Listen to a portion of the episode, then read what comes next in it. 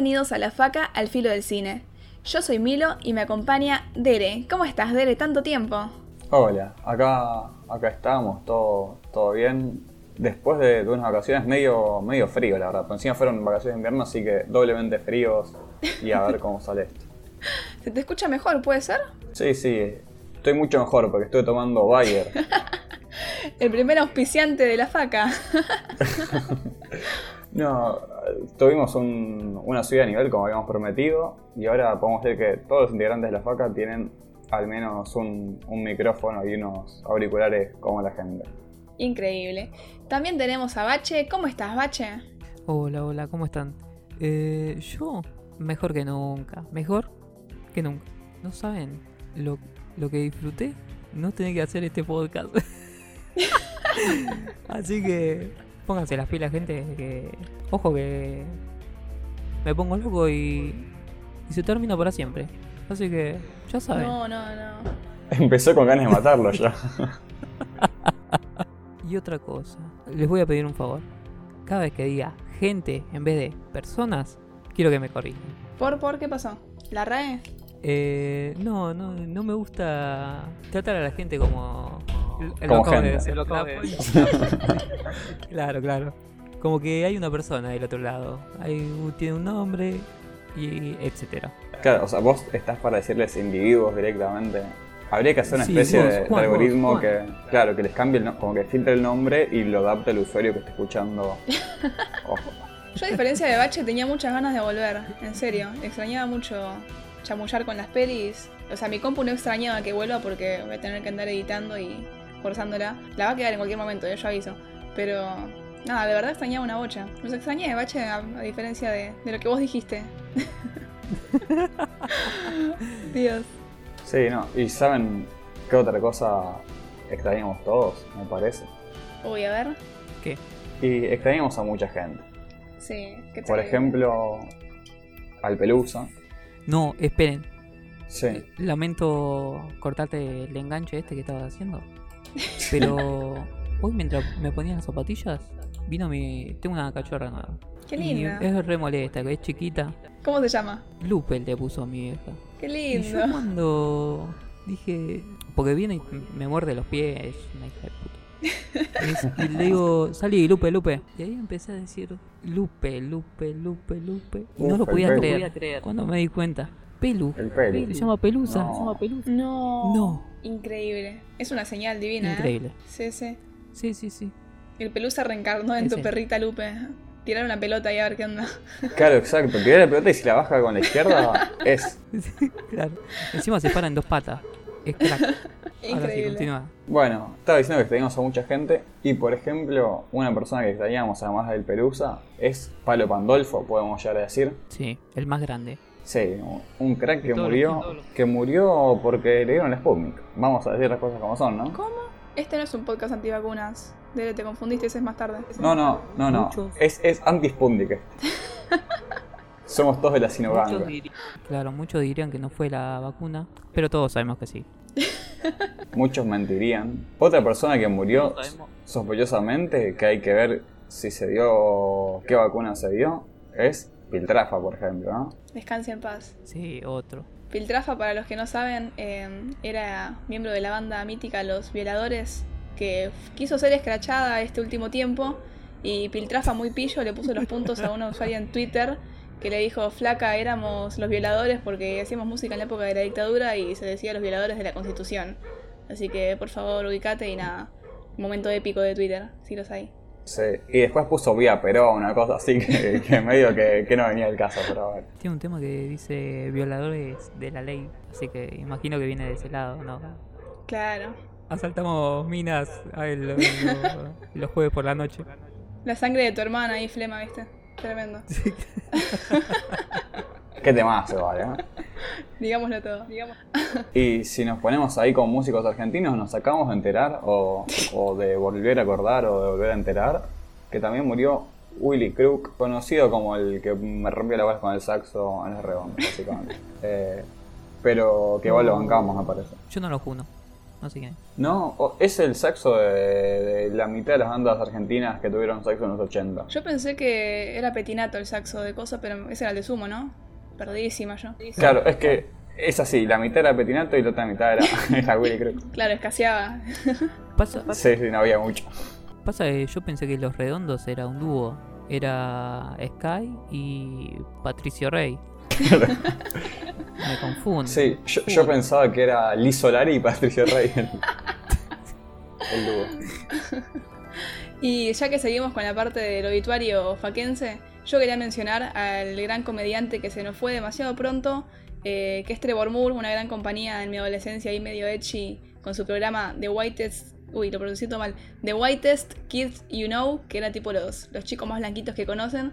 Un gran programa que ahora se cancelaría, pero desde el minuto cero básicamente, pero que, que supo ser increíble, que sigue siendo increíble y nada. Trevor, fuiste grande, serás grande y un saludo desde donde estés ahí tirando, tirando caños con el pelusa. Y acá yo tengo un datazo, que es que murió alguien que supo ser candidato a diputado en Italia. Y que según el Bache es el mejor actor de la historia del planeta. Opa, a ver. ¿Quién murió, Eh, Bache? Jorge Prado, no. Jorge Prado, no.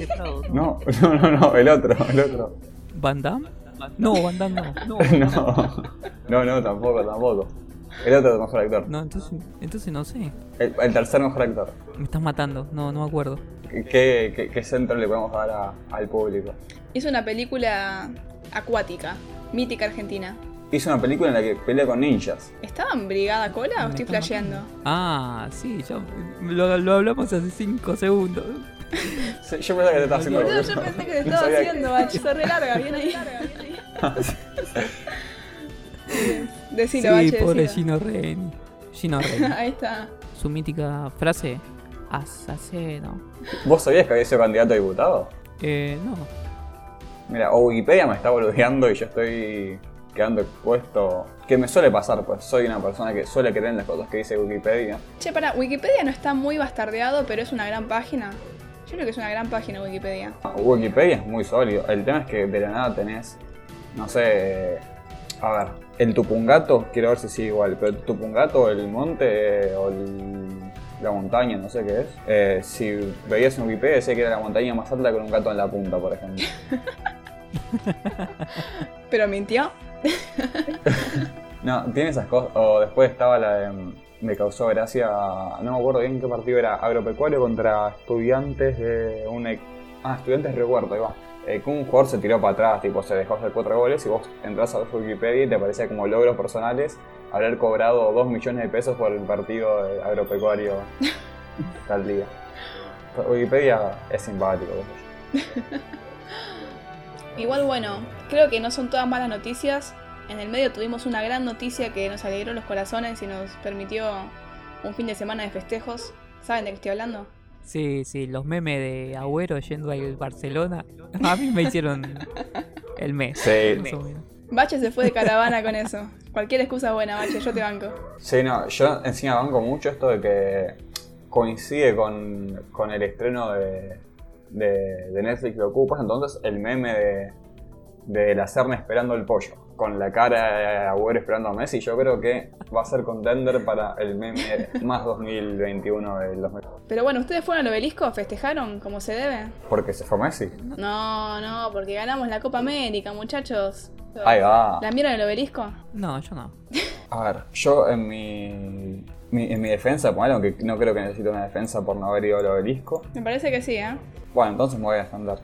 Estaba en González Catán, que capaz ustedes saben dónde queda, pero yo no sabía. No, no, no Y era, y era muy lejos del obelisco. Ese- esa es mi descripción geográfica donde está González Catán. Eh, pero nada, la verdad muy bueno porque me junté ¿viste? con amigos, asado, partido, nosotros que estamos volviendo, ¿viste? a ver cuántos goles nos mete Neymar, cuántos goles nos mete tal otro, tal otro, y al final Increíble. Dejando de lado la sección novedades, podríamos charlar de lo que estuvimos viendo durante este periodo, ¿no? Sí, si no, si no tiene ninguna otra novedad, ninguna muerte ni nacimiento. Y si no queda otra, les tira, les tira una insight tremenda que quiero googlear si estoy siendo primicia mundial o no. Eh, ¿Cómo se llama la esposa de Alberto? Eh, Ibáñez, no, Fabiola. Ibáñez, Fabiola. Fabiola. Ibáñez, cualquiera. Fabiola. Fabiola Yáñez. Ahí va, ¿eh? Banca un segundo. Bachaca agrega sonido de crónica, por favor, de fondo. Último momento. No, ya se sabe eso de un día, entonces no lo digo. Está embarazada de mellizos, pero pensaba que esto era exclusivo mío y parece ser que lo levantó hasta Crónica Paraguay. Ay, Dios. No, no, aparte esto va a salir la semana que viene. Pensé que ya está, ya parió más o menos Fabiola para cuando sale. Sí, no. Bueno, entonces voy a decir que son trillizos y vender el humo. Qué increíble Argentina, ¿eh? Cómo nos da material. Sí, totalmente. no te aburrís un día acá. A mí me eh, estuve consumiendo mucho material filoperonista. Uf, Eh, ¿qué vendría a ser eso? descubrí- Qué mal que sonó un eso. Podcast, un podcast de El Destape, ¿conocen? Ah, sí, el del gato silvestre. ¿O estoy flasheando? Sí. Eh, no, no. Eh, se llama. Saludos significativos, no me acuerdo cómo es. Caricias. Caricias. No, caricia. Sí. Por el nombre del bot ese. Saludos a Hurlingham. Claro. Y, y muy gracioso, muy gracioso. Eh, y me sorprende cómo lo tratan de pelotudo a Aníbal. ¿Aníbal? ¿Alberto? Alberto. Alberto, Alberto. Cualquiera puede ser igual. Sí, me sorprende. Siendo tan oficialistas. Eh, Pero, ¿de qué palo? Simplemente. ¿Qué son? simplemente. ¿Son peronistas de Perón? ¿Son peronistas de Cristina? ¿Peronistas de Cuca, Menem? cuca, cuca, cuca. Ok, sí, es extraño. Igual no, no sé, ¿eh? yo tengo vista ahí un par de contactos profundamente kirchneristas y todo esto y, y le pegan bastante a Alberto, es verdad. Justo me acordaba por lo de la, la esposa que ahí salió una a decir, viste, le, le echa la culpa a esta ahora y le había echado la culpa a la Claudia con lo del Diego y al final del único que es culpable Alberto es de haber tirado abajo el patriarcado, así que un tipazo Alberto. Fuertes declaraciones. Claro. De eso y de, de meter a la hija que tiene 10 años en el Congreso también. Muy bueno, che, muy bueno. Ofelia. Sí. Sí, que todos sabemos que en realidad Ofelia Fernández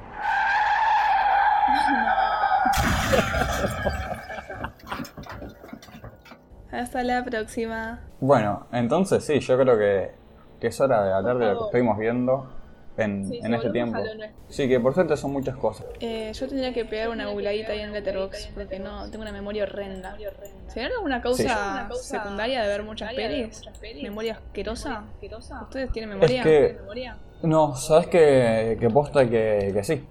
O sea, yo creo que cuando más cosas consumís, eh, o sea, lo En mismo con, todo, ¿no? Con, Claro. con músico, música, fútbol y cualquier otra cosa que, que se consuma, eh, como que te termina quemando un poco y, y terminás tipo, no sé, yo capaz que, que no me acuerdo de qué era la película que vi hace tres días. Claro.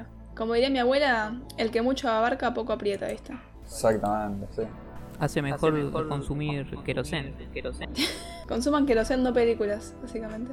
Bueno, también ahora tipo, en los últimos días estuvieron saliendo un par de películas que eh, capaz a la gente le interesa, entonces menciono esto, El Caballero Verde, eh, Annette, yo vi ambas y, y creo que tienen bastantes cosas interesantes. Y eso, si, si a la gente, si al pueblo, si a las personas, como le gusta decir al bache, eh, les Gracias. interesa que, que lo hagan saber, ¿viste? Que digan, eh, ¿qué onda? ¿Qué pasó con Annette? ¿Qué pasó con el Caballero Verde? ¿Qué piensan de esto? Y lo hablaremos con las personas. Sí, sí, por favor hagan puja ahí en los comentarios. Quiero que hablen de tal cosa, quiero que hablen de otra y, y vamos barajando. Pero yo, además de las de. O sea, además de recomendar pelis acá en el podcast, me gustaría hacer una anti-recomendación que, que no es para decirles no vean esto, pero si la ven, por favor, necesito, pero fervientemente necesito que me manden un mensaje, que dejen un comentario, que lo tiren por algún lado, que me manden una carta, lo que sea, y que me digan qué les pareció, porque yo fui al cine, tenía unas entradas que me quedaron ahí gratis de, de socio del Hoyts, y dije, bueno, voy a ver esta peli nueva que salió, que labura Gael, Gael García Bernal, que me gustó en otras, y la dirige Shyamalan, que me gustó en otras también. Dije, bueno, dale, voy a ver esta Old. Viejos, la tradujeron acá. Y no gasté plata en las entradas, pero sentí como que me afanaron en el cine, no sé. Nefasto, nefasto, la pasé mal. Quería salir, quería irme, pero era la primera vez que volví al cine después de mucho tiempo y y dije, bueno, la termino. Pero necesito saber qué les pareció. Por favor, si la vieron, de alguna forma háganme llegar sus, sus reviews, sus sensaciones, porque no podía creer lo que estaba mirando. Listo, esa es mi antirecomendación del día. Yo igual te, te voy a, a- a responder que un poco tu culpa es por haber ido a ver una película de Marvel. Sí. O sea, te- se la estaba jugando mucho. ¿Cuál te gustó, A mí me H? gustó la del ¿Te pasto gustó? asesino. La del pasto asesino. ¿Sabes que no la vi esa? Ay, no sé cómo se llama. Que está la de 500 días con Summer. Eh, Oh, entonces es un peliculón. Y sí, más vale. Glass, no. No sé, mira, yo, yo vi tipo signos que me encantó. Después de Village y de Visit me encantaron. Eh, Glass, Señales, Unbreakable y Split me parecieron medio meh. Y el sexto sentido la tenía que volver a ver porque la vi de chiquita. Pero fui con expectativas, más o menos, ¿viste qué sé yo? Y no, no, terrible, terrible. Dolor en el pecho, fuerte.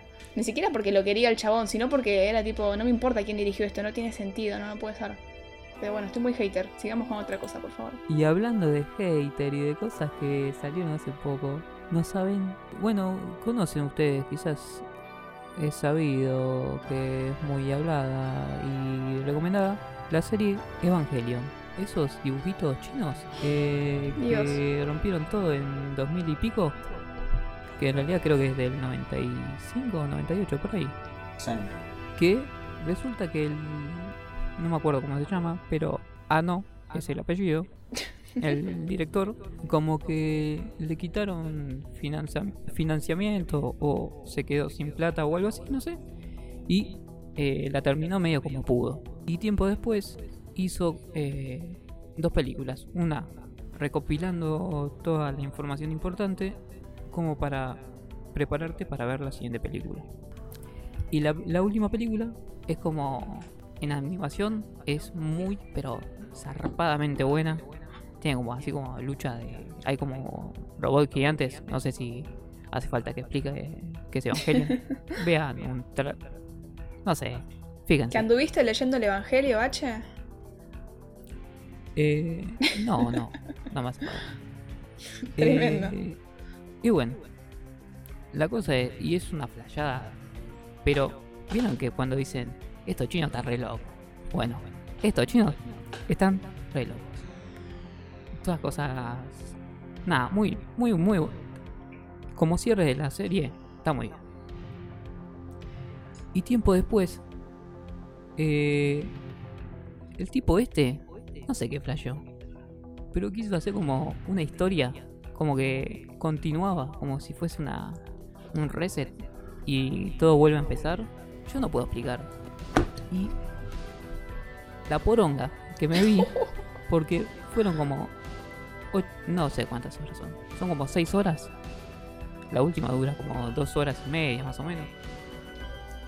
Y todo lo, lo malo, pésimo y asqueroso de el cine de animación japonés que se viene haciendo de los últimos años acá explota pero animales a, a niveles eh, inimaginables el nivel de vergüenza ajena que me dio Polémico, H, estás polémico. es indescriptible indescriptible pero te juro Pero contame, Yo- Bache, igual, ¿qué, son estas cosas que te molestan tanto? Yo vi cosas muy ¿qué- buenas, por eso me, me sorprende mucho.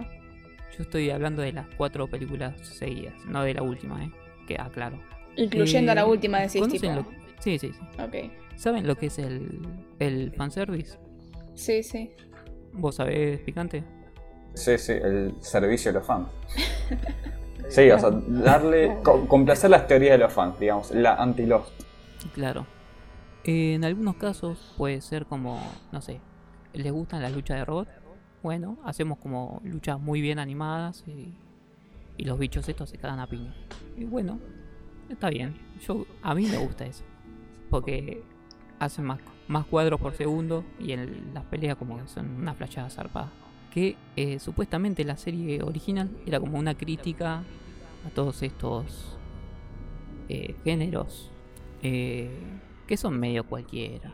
Y. Pero ahora como que le da un giro más y como que se convierte en eso. Pero des- desvergonzadamente se convierte en eso. Es como, ah, ¿a ustedes les gusta esto? Bueno, pla, en la cara. Así que yo les recomiendo no la vean. Ninguna de las cuatro. Fin. Siento que te ganaste muchos enemigos, Bache, después de esta anti-recomendación. Y bueno, más vale La historia te la juzgará. sinceridad. Sí. Más vale solo que mal acompañado, dicen también, ¿eh? Ojo. Sí, eh, y hay un canal de YouTube que hace como reviews de, de cosas de animación, todas cosas así, que es eh, Team PBZ, que está un, a mí me gustó mucho como el análisis que hicieron. Así que si quieren ver algo más o menos parecido a lo que yo dije, pero con más argumento, vayan y vean ese. Ya está. Ok, yo tengo. Yo tengo algo para. No, no sé qué iba a decir, tipo si limpiar. eh, porque iba a ser medio, medio cualquiera.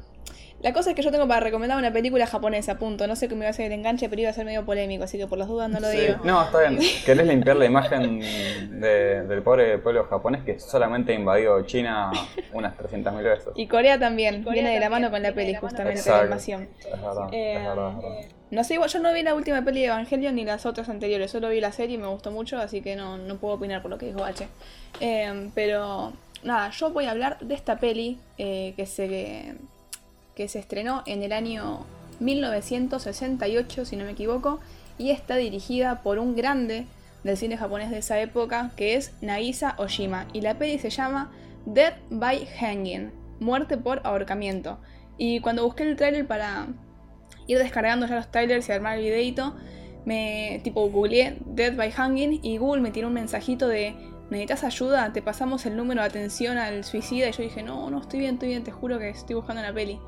Em, pero nada, este director tiene otras pelis como El Imperio de la Pasión, eh, In the Realm of Senses, que no sé cómo se traduce, pero que también es otra peli muy, muy clave em, para el movimiento, no solo Pinku de, de la época ahí de Japón, que es como mezclar pelis eróticas con tramas políticas y un montón de otras cosas. Eh, pero nada, esas dos pelis son como muy clave. Y también tiene una peli que es eh, Merry Christmas, Mr. Lawrence, que labura David Bowie. Yo no la vi, pero sé que, que es muy conocida. Eh, y nada, Sí, chabón. esa- ¿Sabes qué onda? ¿Por qué labura Bowie en eso? ¿O no tenés ni- Em, Sabes que no tengo idea porque no la vi. Pero siento que es tipo Segunda Guerra Mundial y invasión británica. Y como que alguien tiene que hacer el papel de británico. Claro. Así que siento que va por ese lado. Em, Que también está aparece como el ahorcamiento. Que así la, la encontré yo. En, en el, en la página esta. Que hay películas raras. So Woman. ah, sí, página que nos banca, nos banca un montón. Es increíble esa, esa página, digo. Ahí encontrás cada cosita. Em, Ah, y en YouTube también está. Partida en dos. ¿En serio? No sabía eso. E- Esta peli como que resurgió porque hace poquito eh, Criterion Collection como que la agarró para una de sus curaciones, no sé bien cómo se dice, y la volvió a lanzar así en formato Blu-ray, DVD y todo eso. Eh, así que nada, como que cobró un poquito más de, de importancia, pero también fue, fue grosa en su época. La trama, o sea, yo quiero aclarar que en todas las pelis que vamos a hablar van a haber spoilers. Usualmente, creo que siempre lo hacemos igual, pero por las dudas si algún día se nos pasa, usualmente lo que hacemos es subir una publicación una semanita antes con las pelis de las que vamos a hablar. Así que si te interesa tipo ver las pelis antes de, de que salgan acá en el podcast y que las spoilemos, nos podés seguir en las redes sociales como Al Filo del Cine, de paso tiramos chivo ahí en Instagram. Eh, así que nada, ahí tiramos la data, podés ver la peli, caes acá ya con la peli vista y no te comes los spoilers gratuitamente. Pero tiro la sinopsis y después aviso cuando ya arranco a, a decir las cosas más, más pesadas. Básicamente seguimos a, a un hombre coreano que está ahí en Japón, que está sentenciado a la pena de muerte. Pena de muerte que hasta el día de hoy es legal y sigue sucediendo ahí en Japón. Yo no sabía, me, lo enteré hace poquito. Pero nada, eh, seguimos a, a este hombre que va a estar eh, condenado a la pena de muerte. La pena de muerte allá es solamente mediante ahorcamiento, no hay silla eléctrica, no hay inyección letal. Es solamente ahorcamiento y se sigue haciendo así hasta la fecha del día de hoy. Y hay un montón de casos que, en los que la pena de muerte tarda como, no sé, 40 años. Eh, ponele, había un chabón al que lo condenaron en el 82, creo, y recién hace, creo que 4 o 5 años, le, aplicaron la pena capital. Y es, tremendo cómo se sigue manejando eso allá. Y bueno, esta peli viene a, a seguir la historia de este tipo, que lo vemos que está ahí en ese pabellón, o sea, ni siquiera es pabellón, en Estados Unidos es un pabellón, acá es como que con una cámara que casi parece un símil documental, seguimos a este, este lugar así medio apartado ahí en Japón, en el que el chabón está siendo llevado a, a la soga. Y lo cuelgan y pasan cosas. A partir de acá se vienen los spoilers, que, que no sé si es un spoiler, pero bueno, eh, es muy clave y a, mí me cambió tipo, cuando la vi no me lo esperaba.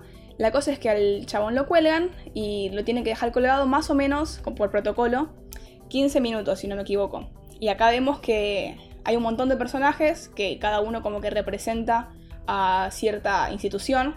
Ponele tenemos al cura, que vendría a representar a toda la, iglesia. Después tenemos a un policía que es como más viejo, que, representa como a la institución ya vejentada, a un policía más nuevito que se sabe todas las leyes de pe. Eh, también tenemos a un testigo, al, Poder Judicial, un montón de, de, cosas. Y después de que se cumplen los 15 minutos, lo bajan al tipo y le van a tomar el pulso para confirmar todo. Cuando le toman el pulso, ¿qué pasa? Hay pulso. Efectivamente, hay pulso.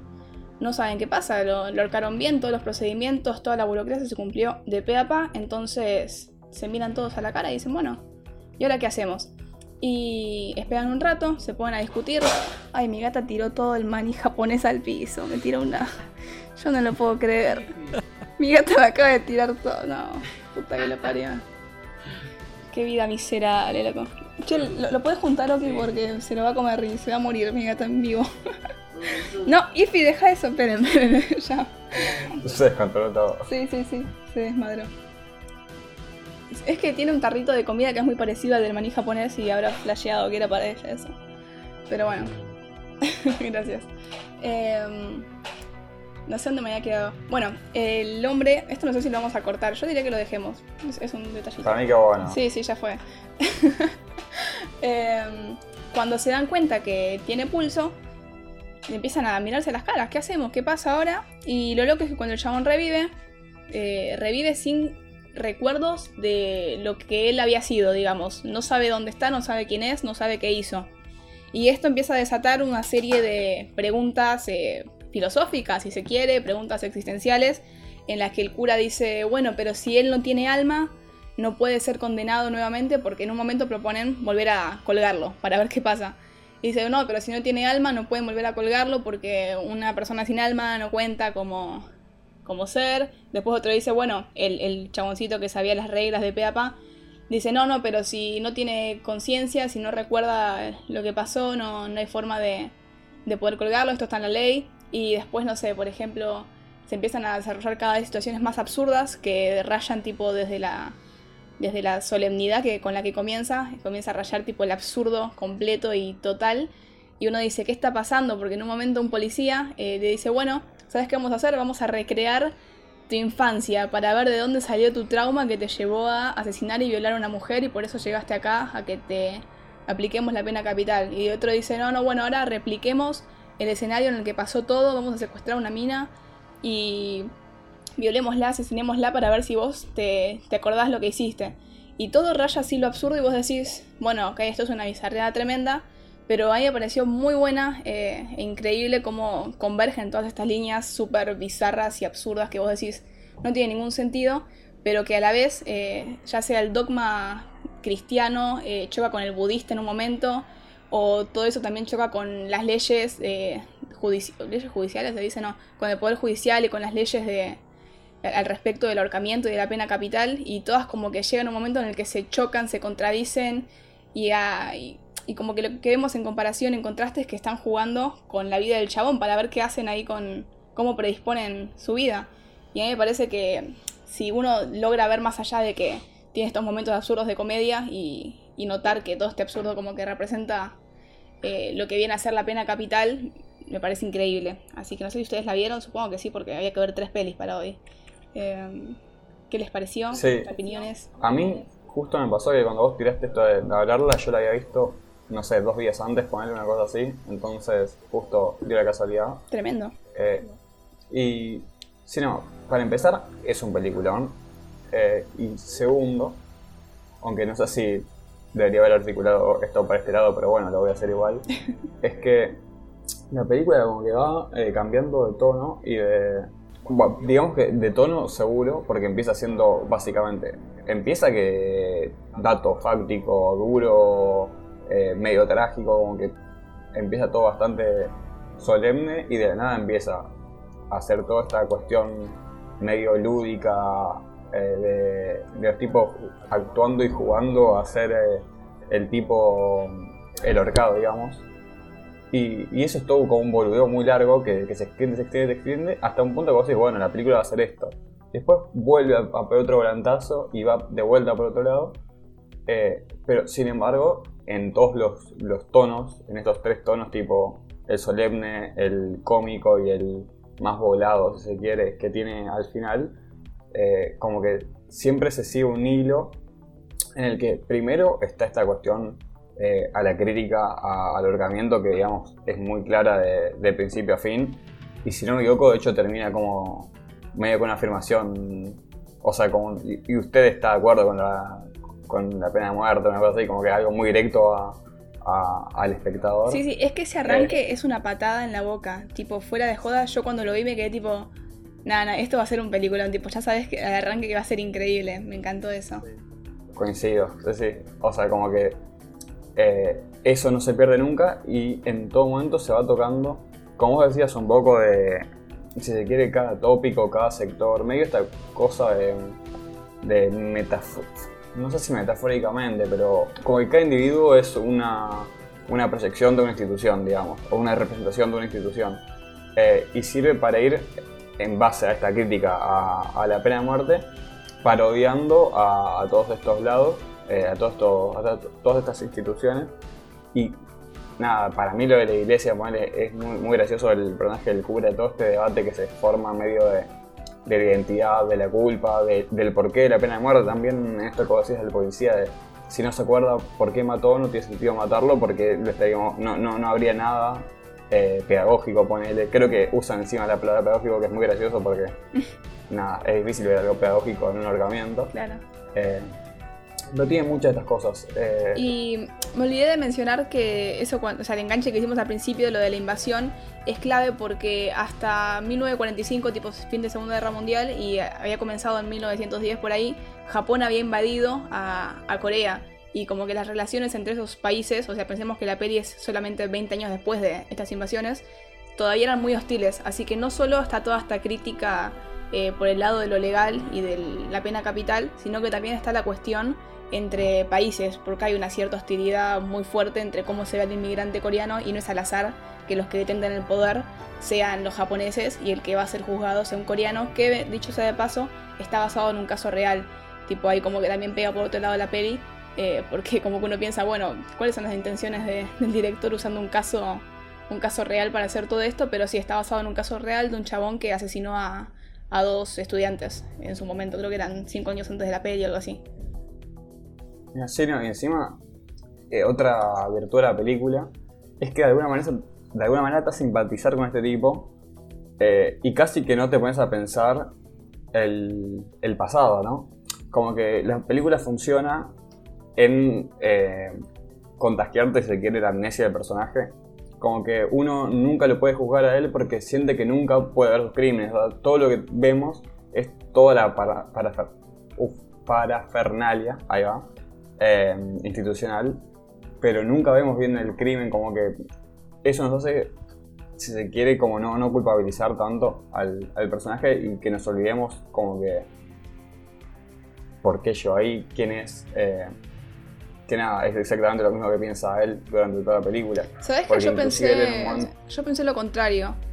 Mm, como que yo pensé que, o sea, igual, no sé, habría que, habría que verlo. Igual es obvio que si llega una, a un caso de pena capital se tuvo que haber mandado tipo una grande, pero siento que no es lo mismo sensiblemente, no sé, un asesinato, do, poner en los asesinatos en masa, que como lo, como lo narran los policías, que o sea, se ponen bien explícitos y narran tipo, no, no, vos secuestraste, maniataste, violaste y después asesinaste y torturaste a una mujer.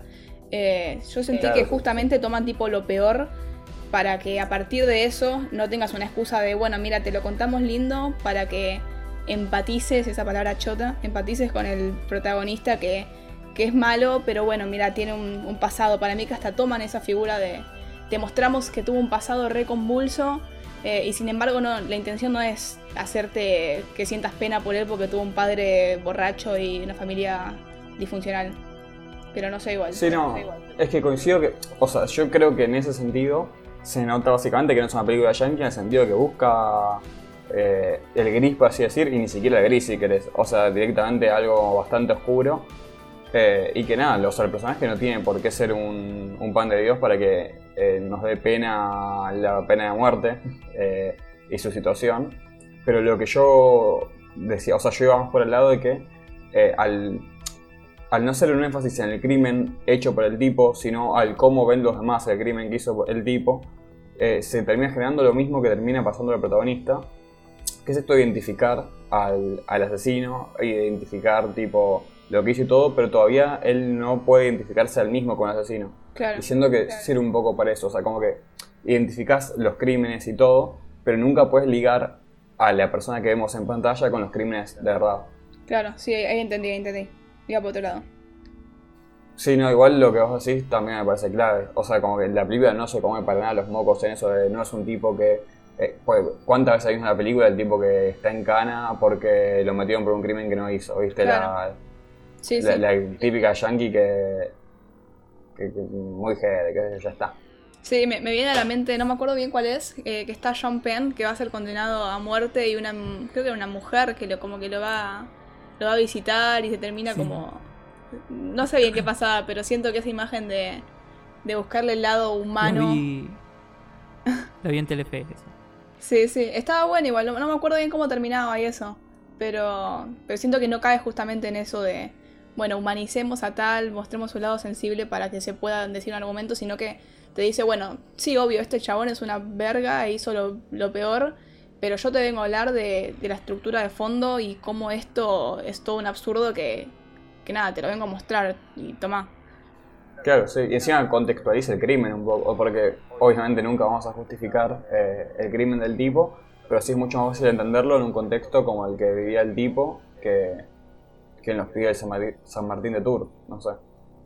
Sí, a mí me pareció que es como que, más que nada con el final, que te pone a vos eh, en un lugar de decir, bueno, este no es un, un caso random de aleatorio, perdón, eh, para la gente que habla en español. Mirá Eh, lo del cipayo. eh, como que es un tipo que tiene pasado, que tiene, que, que tiene, no sé, sentimiento, qué sé yo. Pero también es, te pone ahí en la disyuntiva, porque también está este, esta historia conocida de, de Hitler que, que pintaba cuadros y era re bueno con los animales.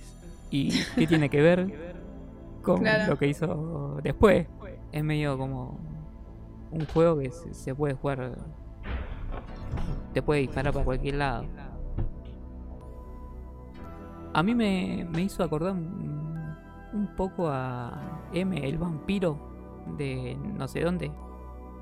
Sí, de Dusseldorf. Con, con, con la parte del juicio que Mm. se trata de de buscar las un poco como las razones un poco eh, de bucear un poco ahí en qué pasa ahí en la mente de un enfermo Eh, Sí, sí, sí.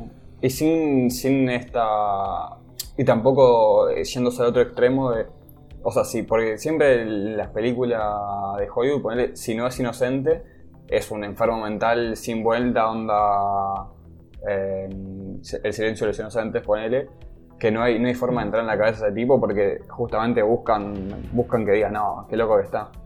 Eh, y acá es todo y lo además, contrario. además, eh, además, eh, los yankees eh, como que tienen este mito de del psicópata y además genio Sí, Sí, sí, el que el que pone bombas que no me acuerdo cómo se llama Sí, no sé, pero sí, te los pintan como si fuesen. Bueno, o sea, la contraparte del policía, que también te lo pintan como si fuesen unos tipos que, que se terminaron Harvard, tipos filosofía en Harvard y se fueron a, a un pueblito en el medio de la nada a, a ver quién había. quién era el loquito que, que iba con la escopeta matando gente, qué sé yo. Sí, sí, hablando de policía loquito, ¿vieron el que hace como del policía más sacado, que es el personaje más cómico, creo, más absurdo eh, Sí. de todos? Ese se llama Masao Adachi, que fue un gran director eh, durante toda esta época también. Si no me equivoco, colaboró con el guion o, el director de esta colaboró con el guion de una de Masao Adachi. Eh, pero nada, estaba metido en este partido rojo, eh, no me acuerdo bien cómo se llama, pero básicamente como el ala más extremista comunista de la izquierda. Y eran grosos estos tipos, ¿eh? tipo este Masao Adachi tuvo que exiliarse en, en un país de Oriente. Siento que estoy contando todo por la amistad. Pero, pero nada, el datazo ahí de que si les gustó la peli, si la llegan a ver y les gusta, y quieren chequear también otro cine muy interesante, este de Masao Adachi es increíble y, y tiene pelis de, de, ya sea política como, eh, como Red Army, que es Declaration of World War, que es una peli sobre todo el movimiento de la izquierda en, en Japón. Y nada, increíble. Siento que va muy de la mano con el laburo político que quiere hacer esta peli, porque no es como solamente retratar algo y bueno, lo dejamos ahí, sino que es como un laburo de interpelar al, al que mira directamente, o sea, ya con el comienzo te, te da a entender más o menos las intenciones y por dónde va a jugar. Hablando de comunistas, capaz, puedes encarar vos. Claro, iba a tomar ese pie para hablar de una película que es muy comunista, es muy poco comunista. Vamos a averiguarlo a continuación, después de la pausa. Eh, bueno, después de esta breve pausa, eh, voy a hablar de una película llamada Cero Grado. Eh, si la traducimos al español sería Ciudad Cero, de 1988. Acuérdense de esta fecha porque es completamente clave. Dirigida por una persona cuyo apellido eh, voy a editar, pero que su primer nombre es Karen. Jack Así que, Nazarov, Bueno, eh, quedó lo que dijiste vos, no, no voy a intentar volver a decirlo. Eh, También interrumpo para decir que también está en Soul Woman. ah, mira, no sabía eso. Eh, pero sí, tiene el perfil de tipo. De hecho, me gustaría saber qué, qué piensa el tipo de, de la filmoteca maldita sobre esta película. Eh, pero bueno, esta película es soviética. Si trasladamos a, a lo que vendría a ser el, el mundo actual, yo deduje que sería georgiana. eh, por, por los sectores que nombran y por los apellidos de la gente en general parecería georgiana, que, que resulta ser que es un país faca friendly, eh, a pesar de no ser friendly de muchas cosas que estaría bueno que lo sean, pero bueno, los bancamos igual a los georgianos. Sí, Eh, sí. No les bancan tanto los de Osetia del Sur, que todavía tenía abierta la pestaña de Wikipedia para mandarles un saludito a los de Osetia del Sur y que, que sigan luchando, que los bancamos.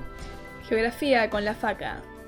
Sí, ahora es que es así, aprender historia, geografía, eh, no me acuerdo de cosa. Sí, sí. La faca se flexibilizó tanto que ahora damos un podcast de novedades, obituarios, películas, geografía y lo que pidan en comentarios.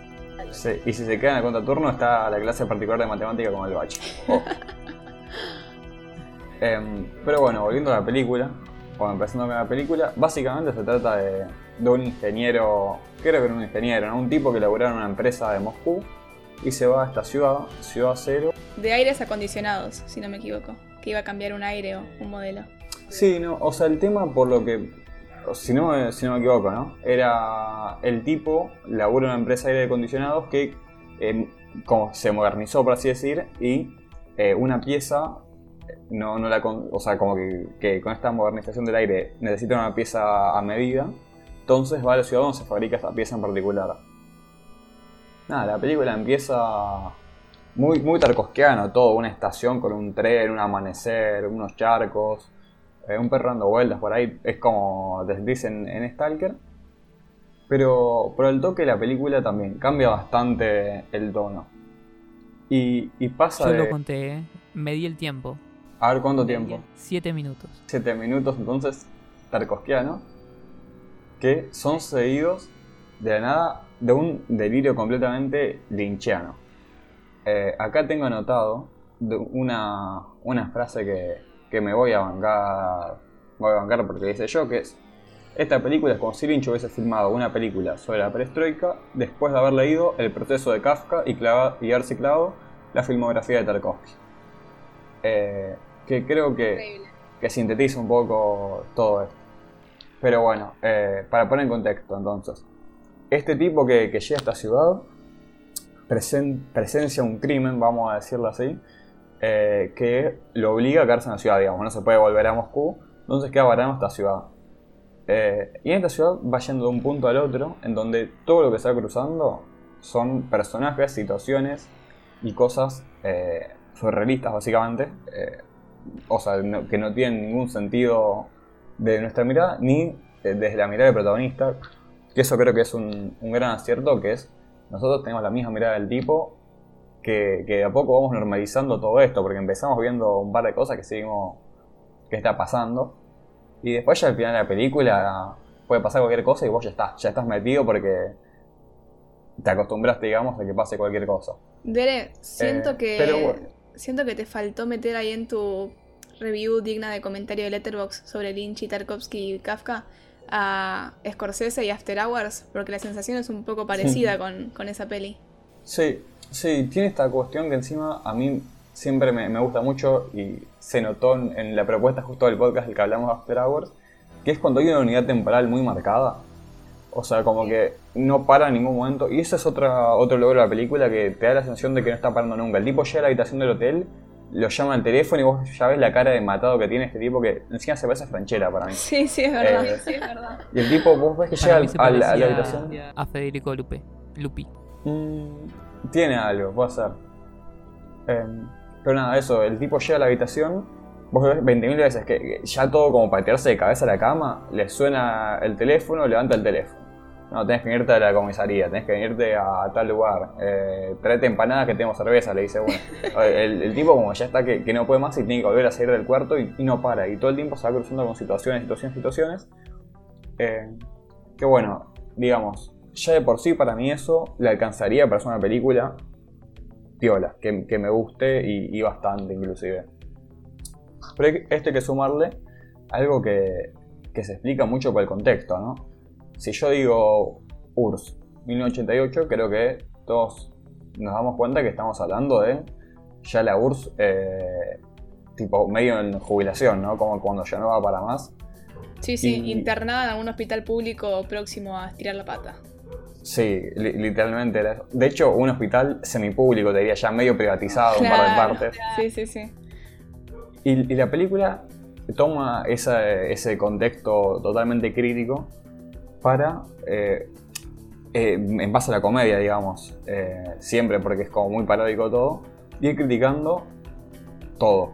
Eh, yo, de hecho, me causó gracia que he leído críticas diciendo esta película, evidentemente es un mensaje eh, procapitalista por el tema de, chocar totalmente con, con el comunismo. Y otra gente diciendo que en realidad es una película fuertemente estalinista porque lo está criticando. Es este comunismo falopa que, bueno, comunismo entre muchas comillas, que, que ya era básicamente capitalismo. Y, y siento que ambas partes tienen, tienen, digamos, su fundamento. Pero, siendo objetivo si se quiere, claramente el, crítico vendría a ser a, a Gorbachev y a la política, digamos, esta ya de, ir abriendo todo el capitalismo que tenía, que, mismo en la película es, lo que hace, creo yo, es identificar como muchos culpables. Eh, por ejemplo, está claro que, que hay una crítica a... No me sale bien, tipo, digamos que la propaganda política, eh, que se ve, por ejemplo, en el museo o mismo el adoctrinamiento de esto de... eh, el Perón me cuida, Evita me ama, no sé bien cómo era. Sí, sí. Pero es, digamos que, que eso por un lado, por otro lado también una cuestión de, de crisis de identidad, pues todo el tiempo se trata un poco esto de, que lo estamos hablando antes de, de empezar a grabar, de que en un momento la película tiene un, un diálogo que a mí me gustó mucho, que es básicamente, eh, la siempre fue, o sea, se dice en la siempre fue un país muy, muy idealista, y ahora estamos con el flash ahí de pragmatismo, de, materialismo, que nos está cayendo la moda occidental y el pueblo mismo nos está cagando.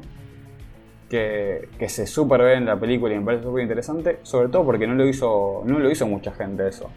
Eh, creo que siempre se criticó mucho al Estado y al gobierno, eh, con motivos, obvio, pero en general siempre al pueblo se lo deja muy, muy limpio y hay que analizar si puede tan así.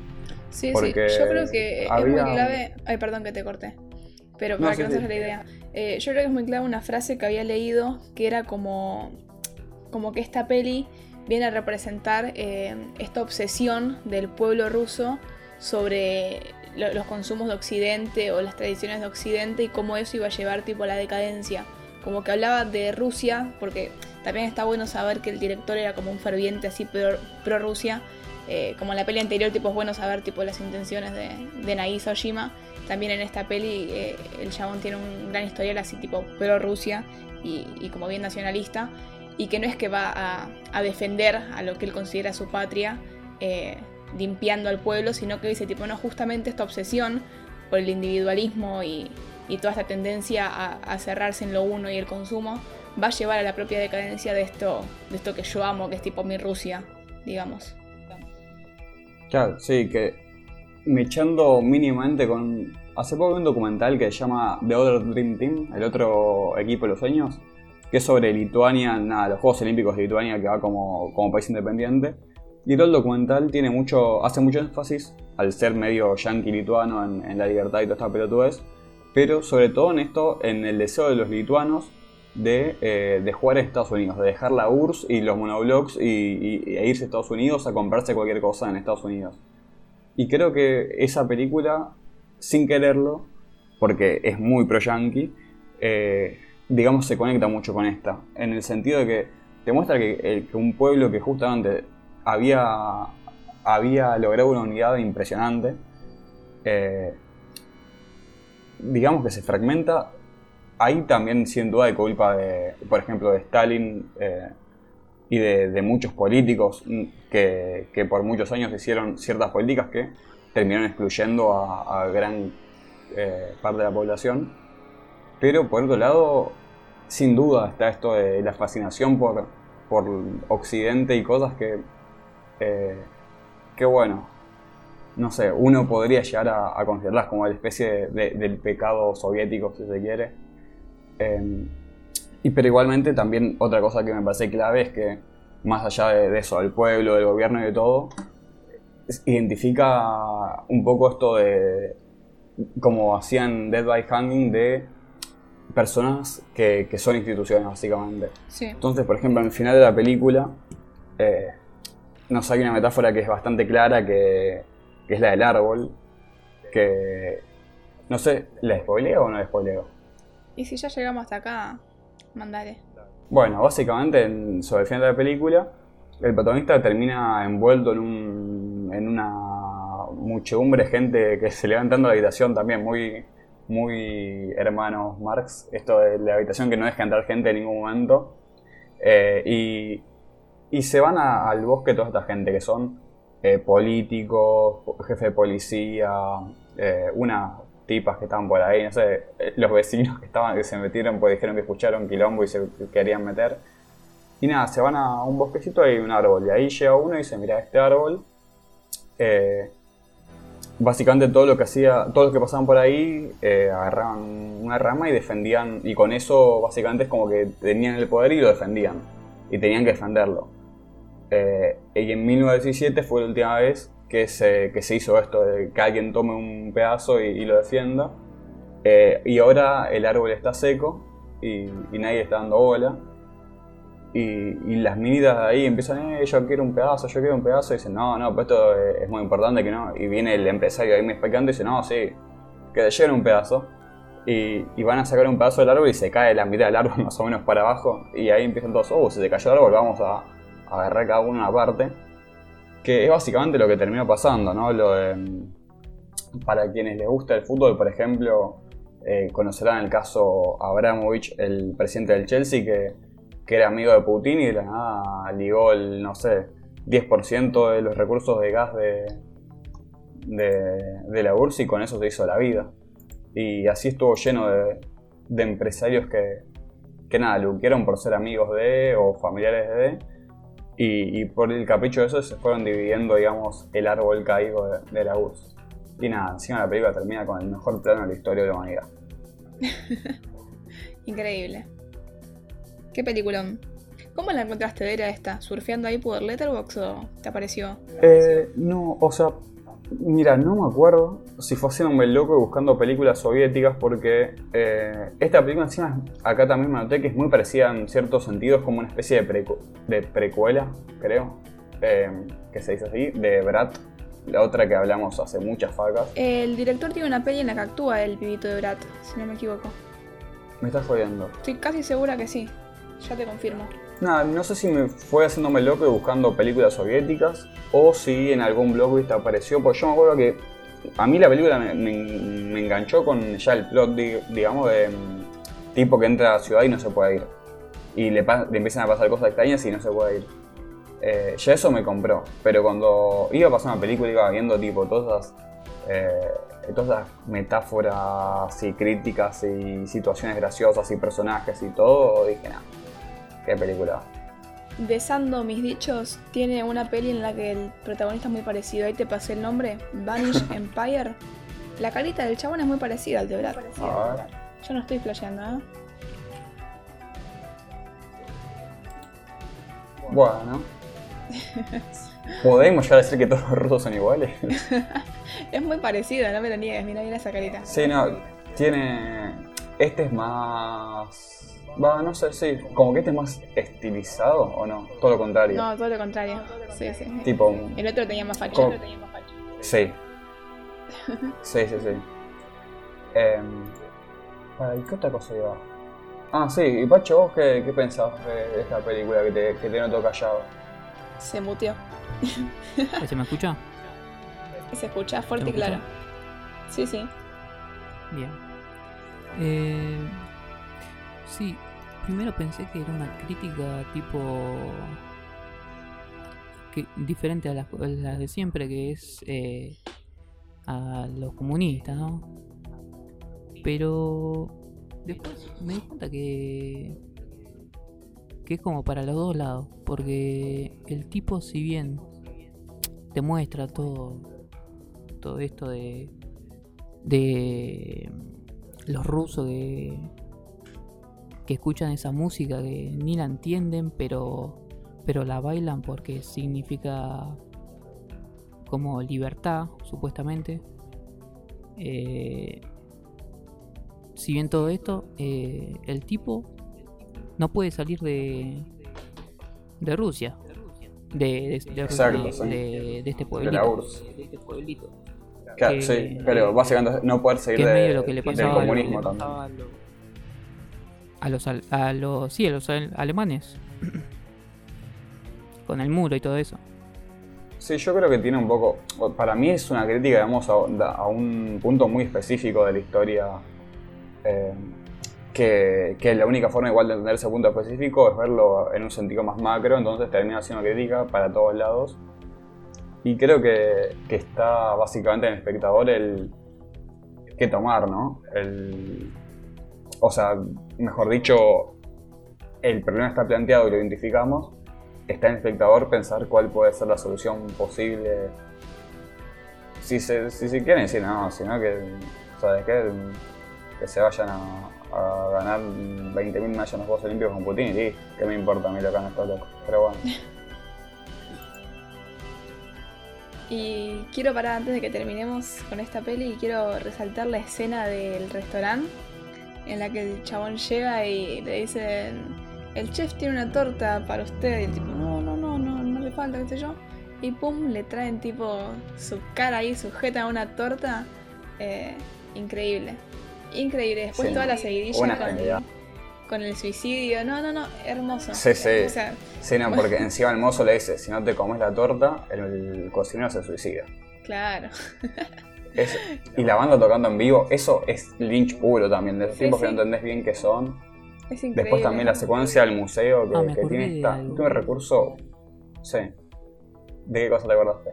¿Le dice qué? Hola. Eh, queda Sí, eso. Y, y encima el que le tira que, que se toma el palo es el coso. de Sí. O sea, el, el más idealista, digamos, el que le dice que se toma el palo. Entonces también es un poco esto de. Uno al principio pensaría que, que lo que quería abandonar el personaje era la URSS, pero después se pone en duda eso. Eh, y creo que, que la prueba del que no se sabe bien qué está abandonando es que tampoco sabe a dónde va. Como que es un tipo que está a la de- un tipo, un país que está a la deriva. eh, y cre- creo que ese es el concepto, más que, que el abandonar un sistema u otro. Eh, creo que, que capaz va un poco por ese lado también. Pero sí, es verdad que, que es el, el tipo, el otro, el que le dice que, que se toma el palo y, y ese no, no cae. Y después otra cosa que para mí es única esta película es este recurso de personas actuando de, de maniquís. Increíble eso. Increíble. Es lo más turbio que he en mi vida. Vos lo, lo sentís respirar, es tremendo, pero no, no se mueven. Pero te das cuenta que están vivos y no, te, te hace mal, te hace mal. No, es que hay algunos que ponele, no sé, después de ver 20 ves a uno que respira un poquito, ¿viste? Y decís tipo, ahí caes de vuelta. ¿Cierto que son personas las que están ahí tiesas? No, es tremendo. No, en esta Es peli, o sea, en esas cosas, descomunal. Qué palabra rara, descomunal Sí. igual. Pero no sé por qué dije eso. Pero no, no, increíble. Muy buena. Sí, sí, sí, no, y esa, esa secuencia es genial. Todo, bueno, el tema musical también es muy genial. Eh, el tema de identidad musical occidental peleando con, la comunista. Básicamente toca todos los temas que podía tocar la película, por eso me parece muy genial.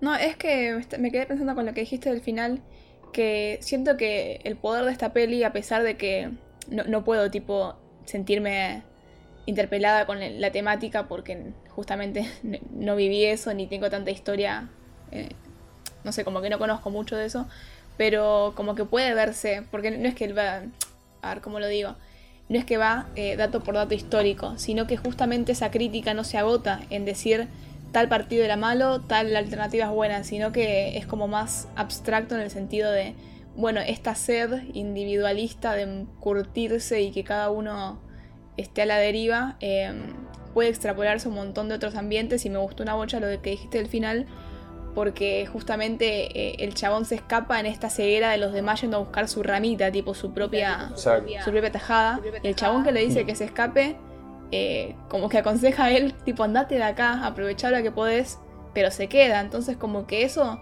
se puede ver, tipo, en un montón de, de ambientes, no solamente en una caída de, de un sistema económico, político, social. Sí, total. Sí, no, la verdad que. Bueno, yo acá me pongo en campaña. Todo, todo gente de la faca tiene que ver esta película, la tiene que compartir. Porque esta película tiene todos los condimentos para ser la mejor película de culto de la historia de la humanidad. Y. Y la gente lo tiene que saber, ¿viste? ¿Cómo es? Campaña faquense, listo. A mí, eh, por momentos, por momentos me hizo acordar a Esperando la carroza. Porque. Sí. Justificámelo un poco, bacho, por favor. Bueno, no, lo dejo en misterio, que lo averigüe la gente. Bueno, y yo eh, ando ahí por Europa, me vengo un poquito más para acá.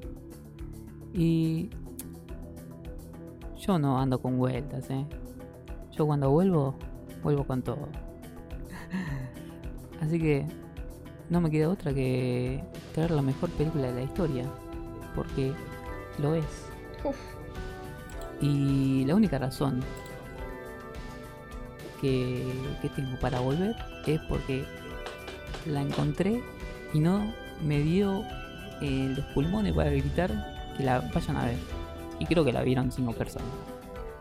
Así que vamos. Y acompáñenme a ver esta increíble, increíble película que es del 2019. Pero Sí, sí.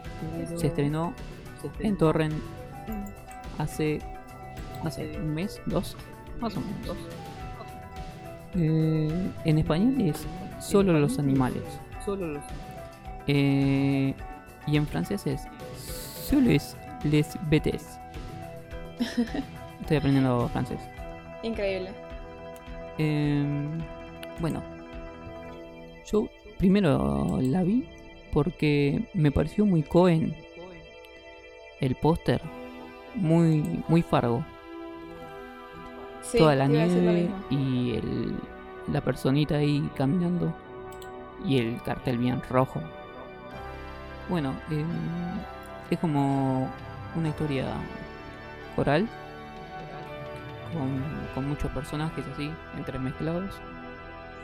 Eh, en parte franceses y en parte de un, de un país tipo africano. Sí, de Costa de Marfil, me parece que era. Creo que era Costa de Mm. Marfil.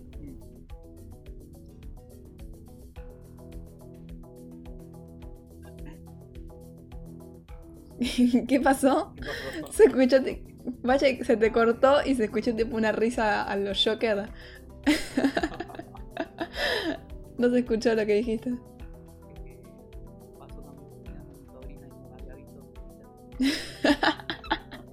Estamos viendo la historia ahí de una mina que, que es como visitadora médica o algo así. Del seguro, no sé bien.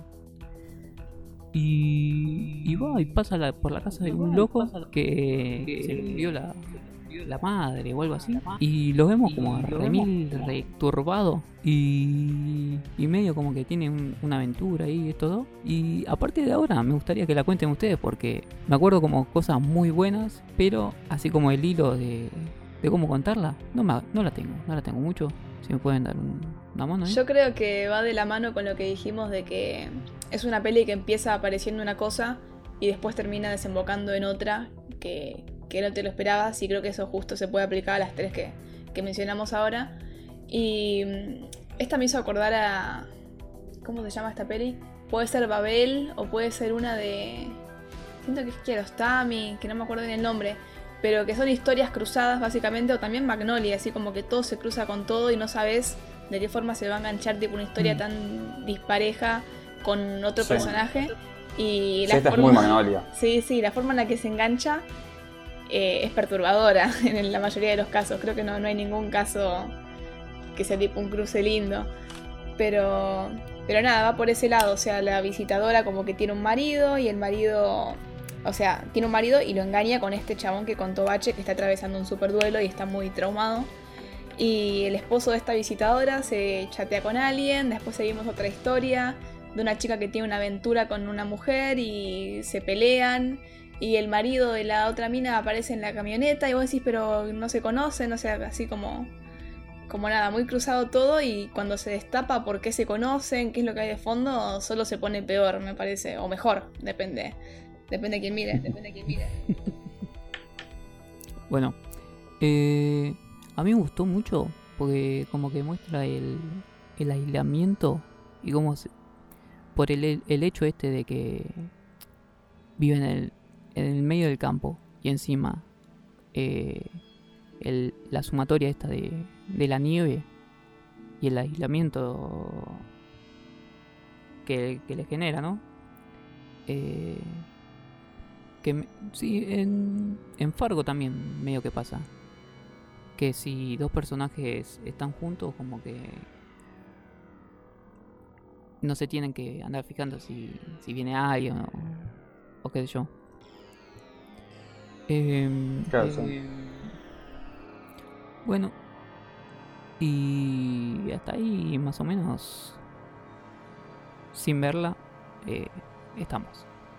Sí, pasa que yo creo que lo mejor viene cuando contamos tipo bien la trama al hueso, eh, que hay un montón de detalles ahí en la trama que están in- increíbles. Sí, tiene esto que aprovecha, digamos, su, su formato de muchos personajes de la misma manera que lo hace Magnolia, de todas las casualidades. Claro. Como que son las películas que, que si las va a ver cierto, no sé, o sea, digamos, esta gente que son Rompehuevos, rompehuevos de silo, insoportables. Sí, no. Claro, pero, o sea, gente que, que flashea que por saber teoría de guion sabe cómo hacer una película, que es una buena película, te dice, no, muchas casualidades, ponele. Y claro, es- esa es la gracia de la película. Claro. Em, y bueno, siento que por un lado eso es muy Magnolia y, y va. Después, ponle que el primer cuarto de película es muy Fargo, como decía el bache. Y la segunda mitad de la película es un delirio. Eh, no sé si yo entraría un poco en spoiler para contarle a, a la gente que la persona con la quien chateaba el marido de, este, de esta primer protagonista, que no es la protagonista posta a posta de la película, eh, es un pibito de Costa de Marfil. Y esa segunda mitad de película es un. Pero es buenarda. Es, buenarda, es buenarda. Gritalo, gritalo, nada. Aye, no, increíble. No, no, es que nosotros seguimos eh, en un momento así cuando se cruzan las historias, vemos quién está detrás de, del usuario con el que chatea el marido de la primera protagonista. Y es eh, un chaboncito en un cuarto con otros chaboncitos con las Christine Books, básicamente, en las que todos se hacen tipo un perfil falso y están buscando así tipo sugar daddies que, que tengan ganas de ver packs de, de pibitas. Y como que es un poquito de un sabor medio dulzón, porque, no sé, es polémico igual. Pero como que me sentí un poquito contenta cuando le mandaba plata y los otros se la revivían y decían, eh, mira el boludito este, cómo cae acá por la pibita y, nos manda 500 euros. Em, pero para mí ese sabor dulzón como que se, se, vuelve bastante agridulce justamente con el final final. Como que uno dice, upa, bueno, que cada uno viva la mentira que, lo haga feliz. No sé qué opinan. El final, el final es muy bueno y, es inclusive mejor por el hecho de que uno de los personajes está con una, camiseta de boquita. Increíble, gran detalle, gran detalle. Y eso yo tengo la teoría de que el director pensó que era un equipo africano igual, pero bueno. Vamos a vivir con nuestra mentira nosotros también y pensar que son hinchas de boquita. ¿Que no era un equipo africano Boca? No me la contés. Sí, sí. del, del país africano de la Boca. ¿Vos cómo, cómo encontraste esta película? ¿O cómo la buscaste? ¿O, cómo llegó hasta, hasta vos? Eh, se estrenó el, el torrent ahí. En Genula, viste, que aparecen cosas locas. Y yo voy. El jugador central, de vos. sí, sí, Fernando Torrent. Pero a mí lo que a mí me ha gustado de, de, de este final. Es que yo dije, bueno, qué sé yo, em, el tipo este que, que parece, este personaje que, que es eh, casi no, no habla, qué sé yo, que siempre con cara de ojete, y que la, maltrata a la, a la mina y que parece un que, se va a ir a cagar a, piñas con el, con el loco y que al final eh, termina yendo a buscar eh, algo que, no encontraba en, la mina esta. sí, sí, al final como que hasta se sentís un, cariño y una, penita por el tipo que durante la primera hora de película lo querés matar a trombadas porque es un estúpido. Que también eso siento que es otro fuerte de la película, como que al mostrarte la historia de cada uno eh, puedes ver lo mejor y lo peor de cada uno, ¿no es cierto? Yo quería rescatar que, lo que me gustó también es que se desarrollan bastante bien los hilos porque, por ejemplo, yo mencioné antes el ejemplo de Babel, que también es una peli así de historias cruzadas, y si bien no me acuerdo ahora la trama, sé que en su momento cuando la vi dije, siento que esta idea, como siempre, ¿no? de historias cruzadas está buenísima, pero acá no funcionó y no me gustó para nada. Eh, sin embargo, yo creo que en esta sí se puede como se desarrollaron bien, al menos estos cruces. Y obvio, siempre puede estar el que te critique de uy, la coincidencia. Pero no, la sentí forzada. Tipo, siento como que podría ser un recorte así de una realidad justo muy, muy enquilombada y tendría algún sentido. Eh, y además como que siento que justamente eso que dijeron de se puede ver lo mejor y lo peor de los personajes en este ida y vuelta en el que no sabes bien cómo se engancha. Porque el ejercicio de guion, de, de ver la temporalidad y cómo se sigue el hilo, siento que estaría muy bueno de hacerlo a mí me da paja y no, no lo haría ni en pedo. Pero ver tipo cómo se engancharon cada, cada historia con otra e, es, muy divertido porque no sabes de dónde la va a enganchar y cómo se cruzó tal con tal. Y siento que acá está logrado. Eh, después yo como única crítica importante de la película, me dio bastante paja el segmento de los dos tipos.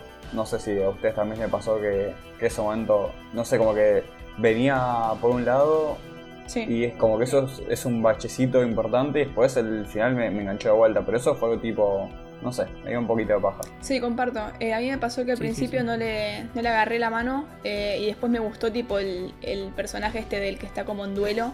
Eh, pero después de vuelta al final, en el medio como que me costó engancharme de vuelta y ya después de la mitad, cuando se mezcla tipo la, la del de Costa de Marfil, creo que, que dijiste, igual no estoy segura de dónde es. Eh, ahí, ya, se vuelve súper dinámico. El país de sí. Sí, y eso es encima, a mí me flasheó porque, nada, cuando la vi, no, no entendía bien eso. Son las películas que to- con- estás todo el tiempo pensando en cuánto va a durar, cómo van a administrar los tiempos, digamos. Eh, y, y la segunda parte de la película, que es la de El pibito africano, dura como una hora. O sea, está bien que después se cruza con, con la del esposo de la tipa, en realidad. Pero pero la, la parte del segmento de- del pibe dura una banda, es por mucho la más larga del día. Sí, sí, Sí, sí, en resumen. casi es como que. Ole, andando a vos ahí. No, que, que es una preparación para eso, en realidad. El- y justamente el- lo que te rompe la cabeza es el, el giro ese. Sí, sí, sí. En resumen, hoy recomendamos tres peliculones. Así que la faca volvió y volvió con todo. Yo no sé. Buen cierre, ¿eh? y bueno, este fue el capítulo de esta semana. Ahora la faca se retira de vuelta por dos meses. Nos vemos en noviembre. Ah, no, joda, joda. La faca volvió para quedarse y volvió recargada. Así que nos estamos escuchando la semana que viene y no se olviden de seguirnos en nuestras redes sociales, al filo del cine, tenemos Twitter, Instagram, YouTube, Spotify, Anchor, lo que te imagines, ahí está la faca. Así que bueno, panitas, nos vemos la semana que viene. Chao.